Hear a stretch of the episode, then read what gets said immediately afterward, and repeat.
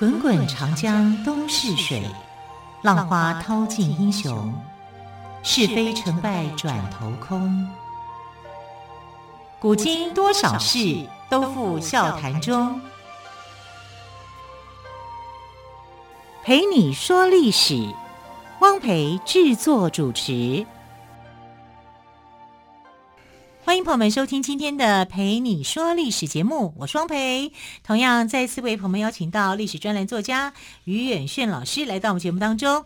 老师好，主持人好，听众朋友大家好。好，老师在昨天您谈到了广泽尊王的故事哦。其实陆陆续续我们都谈到了一些神明的故事，但是我其实知道老师曾经写过一本书叫《落笔祖师》，老师反而没有谈到自己的著作，是不是在今天的节目当中，老师来跟我们聊一下落笔祖师清水祖师爷的故事呢？呃，清水祖师啊，他是在北宋年间的人物啦。他其实的那个出生年代哦，要比这个广泽尊王啊，还有妈祖婆啊，啊，甚至是保生大帝啊，他的年代都稍微晚一点。嗯哼。啊，可是呢，他同样的也是受人尊重的哈，因为他是闽南泉州安溪这边人的信仰。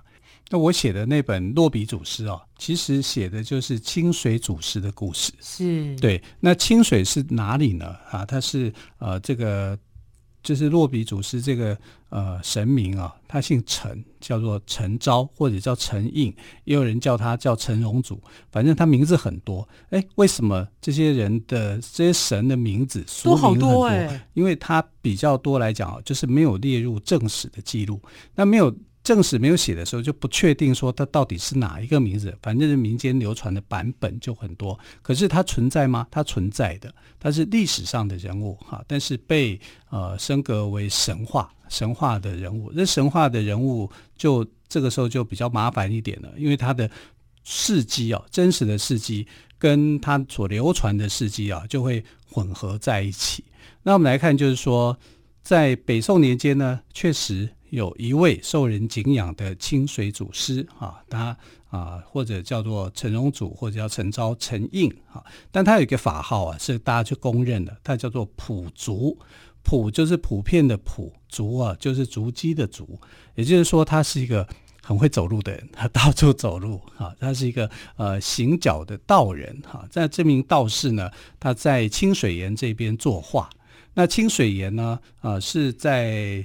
永春这个地方，福建永春这个地方哈，这一颗一块大岩石啊，当地人叫做张岩啊，张就是弓长张这个张张岩，可是后来改名叫清水岩，因为这岩下有一块的这个泉水流过。那祖师爷来到这里以后，就觉得这这片泉水哦，非常的清澈啊，然后这个地区又非常的幽静，是适合他修道的地方，所以就在这边盖了一个道场。好然后因为有泉水经过，所以它叫做清水祖师。哦，原来清水祖师是这样来的，啊，就或者叫清水岩祖师都可以，就对了，啊。那有人却觉得说祖师爷的形象很可爱啊，你知道在宜兰地区就有一首民谣是这样唱的：哦，民周主公北马白。哎，好可爱哟！来，对，就是觉得他很可爱哈，因为他形象是很亲切的啊。因为你知道，就这个呃道士哈，他是非常亲切、非常亲民的。而且当时啊，有呃很多流行瘟疫哈，他可以去治疗这个瘟疫。还有呃这个旱灾频繁的时候，他为老百姓去祈雨哈，就是啊请来这个雨水哈，解除了旱象。所以在啊，我们可以想象，就是说福建以南的地区，这个岭南地区啊，就是瘟疫、旱灾、地震这几个天然的这个灾害啊，会让人家觉得说，哎，有一个神明的信仰，你可以保护我，保护我免除于这样的一个灾害啊。所以，呃，这个台湾地区的这个宗教啊，其实有很多都是因为从原生的地方那发展过来，然后让被大家所接受的。那呃，洛比祖师也是这样。那为什么它叫落笔呀？就鼻子掉下来嘛。好，所以据说在清朝同治年间的时候啊，因为每次到了清水祖师的生日的时候啊，大家一定会去做这个呃生日都会庆典活动嘛，哈，神明出巡嘛，哈。结果神明出巡，呃，清水祖师他的神像竟然就莫名其妙就掉下来了。哎，奇怪了，为什么会掉下来呢？不知道、啊，大家会不会猜？对啊，大家就想说，到底建材不好吗？对，偷工减料吗？要是现在的话，就要追究了。对，要追究责任了。对啊、哦，可是当时的人就想说，哎呦，一定是一个什么上天的警諭，对不对？对，以前的人都会这样想，又会跑来看，然后就觉得说，怎么会这样子？发生什么事？大家一定会像这个柯南一样啊、哦，到处去找答案嘛，对不对？哈，就全部人都找出跑出来，因为很难得，没听说过，竟然神像会自己掉鼻子的啊！这就跑出来，跑出来看以后呢，没多久，嗯，天摇地动，地震吗？地震了，哇，房子都垮了。那这样子，信众一定是更相信那个清水祖师了。对，他就说清水祖师保佑他们，把大家叫起来啊，然后你就躲过了这一场的地震。对对对，对，因为这是房子会倒的。也许那个时候规模不大哈，因为呃，古代的时候这个建材不是像现在那么好啊，还有防震系数，怎么可能？对啊，对啊，所以就倒了很多的房子，倒了很多房子，大家就觉得说是神明保佑。所以呢，清水祖师就有了落鼻落笔祖师的称号。对对，那鼻子要不要粘回去？对对，这个这个问题是 还是重做呢？呃，没有重做，哦，为了要表示说神明的神迹啊，这个保佑哈，所以哎提醒着大家。对啊，所以这尊鼻这尊的呃鼻子啊，它是重新把它粘回去的。哦，哎，可是重新粘回去要怎么粘？那会不会掉下来？对啊，会不会再掉下来？哎。如果说有发生什么天灾或什么之类的，也许它又会掉下来，警示大家，提醒大家。对，也许哈会掉鼻子，我们怎么知道？但是你要把它粘回去的时候，你的那个雕刻的神像跟你重新粘的神像会不会一样？不一样啊，不一样啊！就是你变成说你的这个美容技术没有做得很好，对，外观有裂缝什么之类的，对呀，又没有微整形，神像怎么进行微整形啊？是啊，是啊，对啊，怎么样去做美容啊？对啊，那结果结果如何处理呢？就两边就土土的，就有那种就有那种黄泥块这样去粘它。可是我要是信众，我不在意这个耶，对，我在意的是神明的保佑。所以你看到，如果说落鼻祖师、清水祖师有一块神像哦，这边鼻梁这边啊。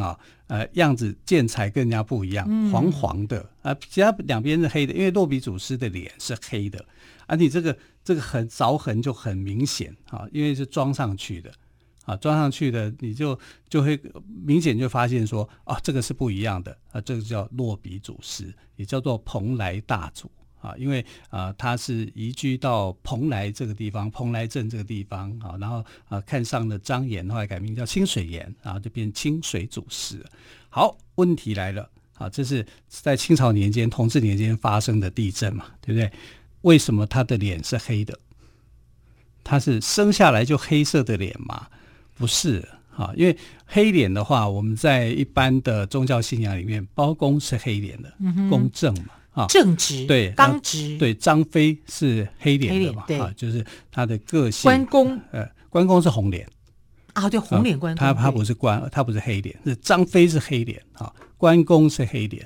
然后呃，落笔祖师、清水祖师是黑脸，但清水祖师的黑脸呢、啊，不是自然的黑，他是被熏黑的。信众在磕神像的时候，就是磕成黑脸。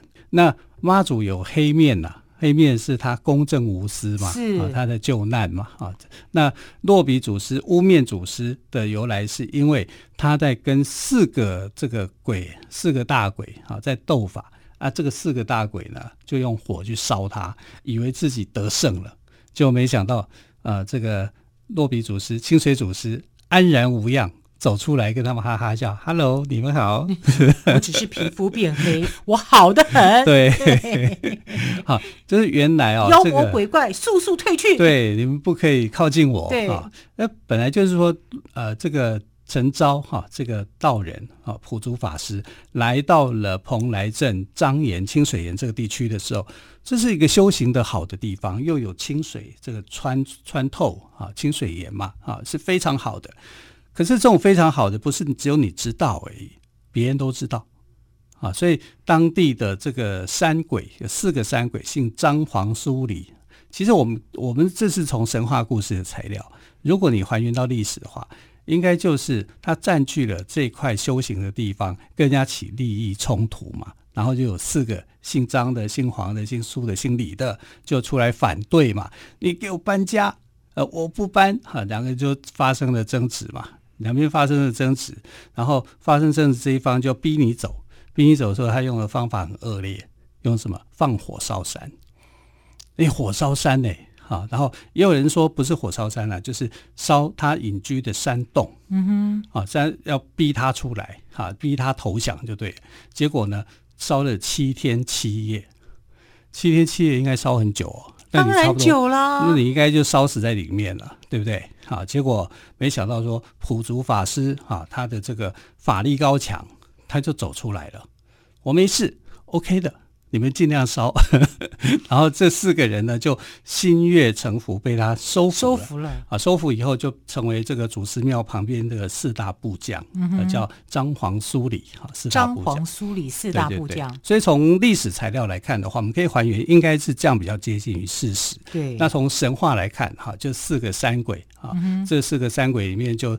啊，调皮捣蛋，哈、啊，跟这个呃法师作对，哈、啊，就没想到祖师爷的法力高强，更高强，镇压了。对，对好，这个这样听下来，这个清水祖师的故事真的是还蛮有趣的哦。嗯、我们先稍微休息一下，稍后再继续请岳轩老师来告诉我们更多有关于清水祖师爷的故事。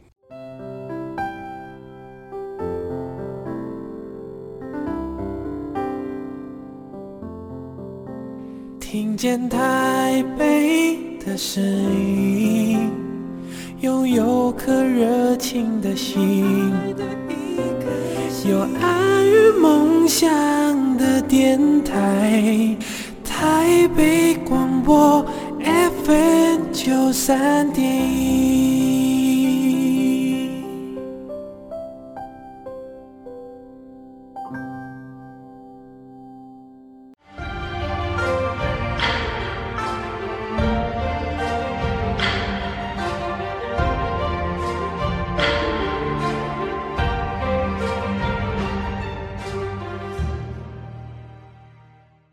说历史节目，我是汪培。今天特别来宾，历史专栏作家于远炫老师，跟我们聊的是清水祖师的故事。老师，你刚刚有谈到哦，清水祖师为了安心修炼，可是呢，在这个时候呢，原先占据他修炼地方的四个山鬼跑来捣蛋，可是被清水祖师给收服了，对，反而变成了他的四大部将。哇！听说还忠心耿耿，帮他做了很多事，是不是啊？对，所以呢，我们看到清水祖师的神像是黑色的哈，但黑色的神像的由来也是这样的。那他的脸一开始就不是黑色了，他只是因为跟这些山鬼在斗法的时候，哈，脸被烟给熏黑的，所以就用这种熏黑的形象来纪念这一段哈，反而很特殊化。那其实他就是正常的黄皮肤、黑头发。啊，但是很纯粹的这样的一个面孔形形式的，只是在这一段里面呢，啊，就被当做是突出的形象。所以我们在看呃乌面祖师或者是清水祖师的时候，啊，不要认为说他的脸就是黑的，他其实就是我们很正常的啊，只是在做这个呃神像纪念的时候，特别把这项的特征给标示出来。那他在成道之后呢，其实老百姓最相信他的就是他的去除瘟疫的能力啊，因为他具有这种呃医生的这种本能啊，他很多的神明都具有这种呃医术啊，还有法力。法力的话就是医术很重要，很重要，因为他就是在那个时代。对，因为那个时代的台湾瘟疫是盛行的，非常多啊，我们可能都不知道，现在会知道说是哪一种瘟疫。我们现在都还没有完全走出 COVID-19。对，但至少我们知道说这是从细菌或者是病菌引发出来的。是，在古代是。搞不清楚这是来源到底是从哪里来的，太可怕了。对，他们就会认为说这是呃恶鬼作祟。对，想多的也会有也会想到说会不会什么诅咒啊什么之类的。对，就很多的这种迷信就会产生嘛，哈，所以当然就是对神灵的信仰就会更加的紧密。哈，那呃这个清水祖师为什么会称为落笔祖师？前一段我们就讲说，因为在同治年间的时候发生地震嘛，他的鼻子就掉下来了，掉下来示警。那其实。呃，祖师爷市井的事迹非常非常的多，那其实跟台湾的命运是相关联的，因为在咸丰三年，也就是在同治年之前哈，就曾经发生过顶下交拼的事件。那我写的这个落笔祖师的故事啊，其实就是延续顶下交拼这个历史事件做出来的一个虚构的故事啊，有点像过去台湾不是有流行的电影叫《猛甲》嘛，嗯，对不对？然后一些血气方刚的青年讲义气啊，其实所谓的义气并不是真正的义气。那我写的是青少年、少年啊，少年版的《猛甲》，但是我写作的时间比呃这个电影要来得早。啊，我是在一九九四年的时候完成。哇，早很多哦。对啊，快三十年了。对，在那里就写了好久 啊，就是出版的时间是比较久的，在将近三十年前所写的哈。然后那时候在写的时候，就是以落笔祖师啊的传说啊，清水祖师的故事，再加上啊那时候的历史的脉络。那我所谈的就是当时的械斗事件的历史脉络，就是顶下交拼。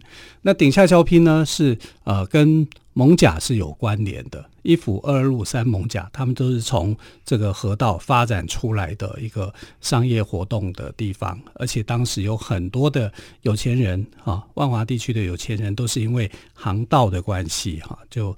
发迹嘛，因为这边是一个运送货物的很好的地方。只要有利益的地方，就容易有纠纷。对对对，但这些淡水河容易淤浅，后来万华的这个利益哦，就因为河道淤浅的关系，变成是大道城这边繁荣了。嗯哼，就大稻埕这边，大道城就没有这个淤浅的问题吗？有，照样有啊。后来整个大道城也遇到淤浅的问题，啊，它就又割下来了。好，所以整个台北市的面貌跟河流是有关的。那我们的河流呢，不像那种什么长江黄河啊，哈，这样子是比较水量丰沛的，哈，它是有有泥淤沙淤浅的问题，哈，所以到现在其实也是有，哈。那很多地区你看到台湾没有真正的这种船运，只有海运没有船运啊。偶尔你会看到，呃，在淡水河沿岸有所谓的蓝色公路。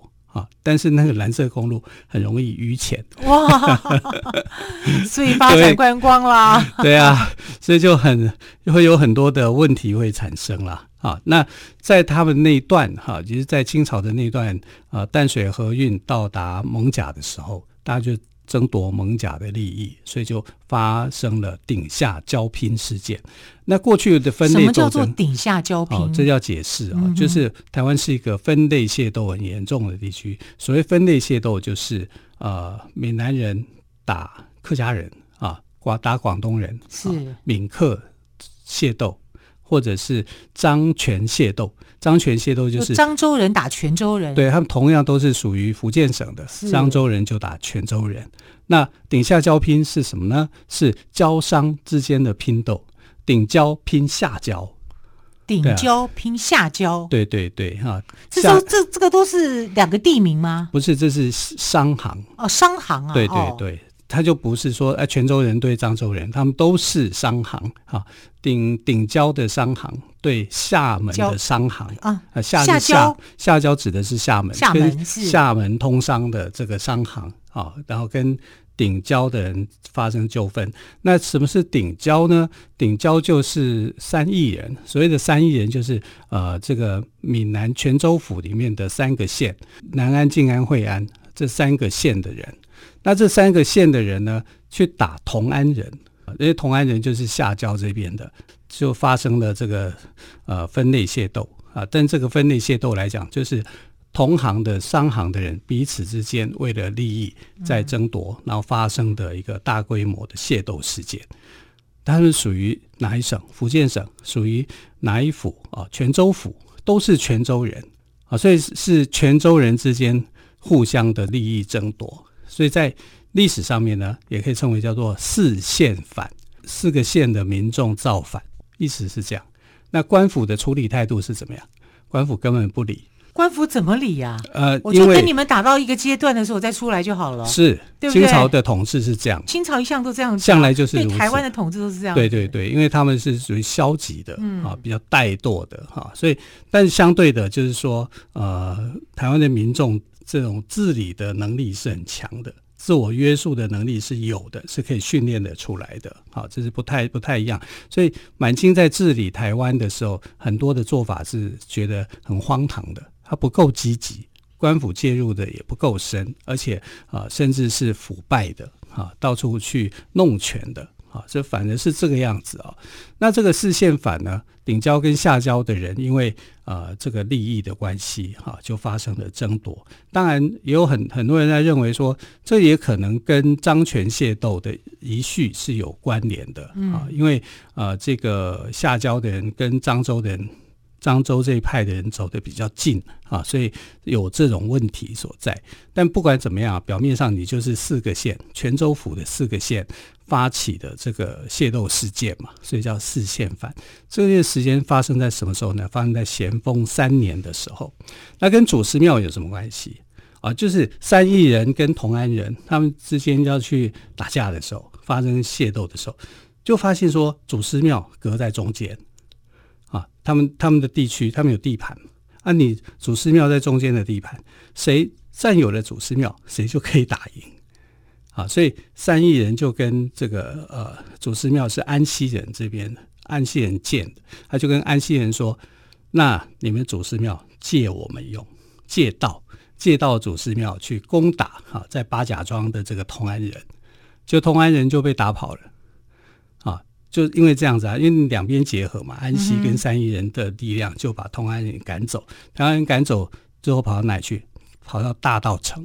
那他们会不会觉得是祖师爷的保佑啊？他们打赢了？会啊，对啊，是这样啊，是这样想的啊。但是我跟你讲，祖师爷也遭殃啊，因为他们放火烧啊，哦、啊啊，烧祖师庙，祖师庙被烧掉，所以祖师庙后来是重建，是后来重建的。对对对，哈、啊，就是烧回祖师庙，借讲是讲借道。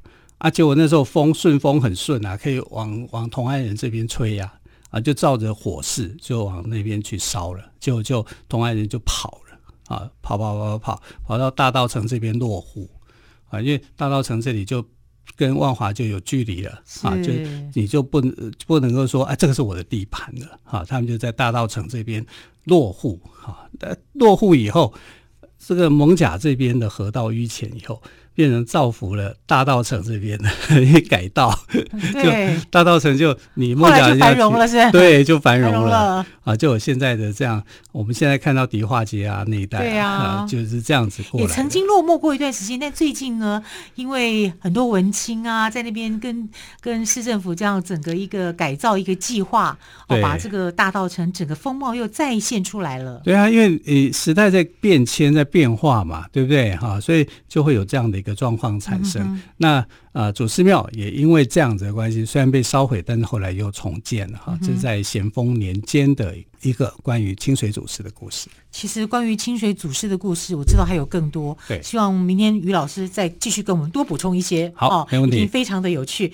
想知道更多清水祖师的故事，就欢迎朋友们明天继续收听喽。我们就明天再会，拜拜。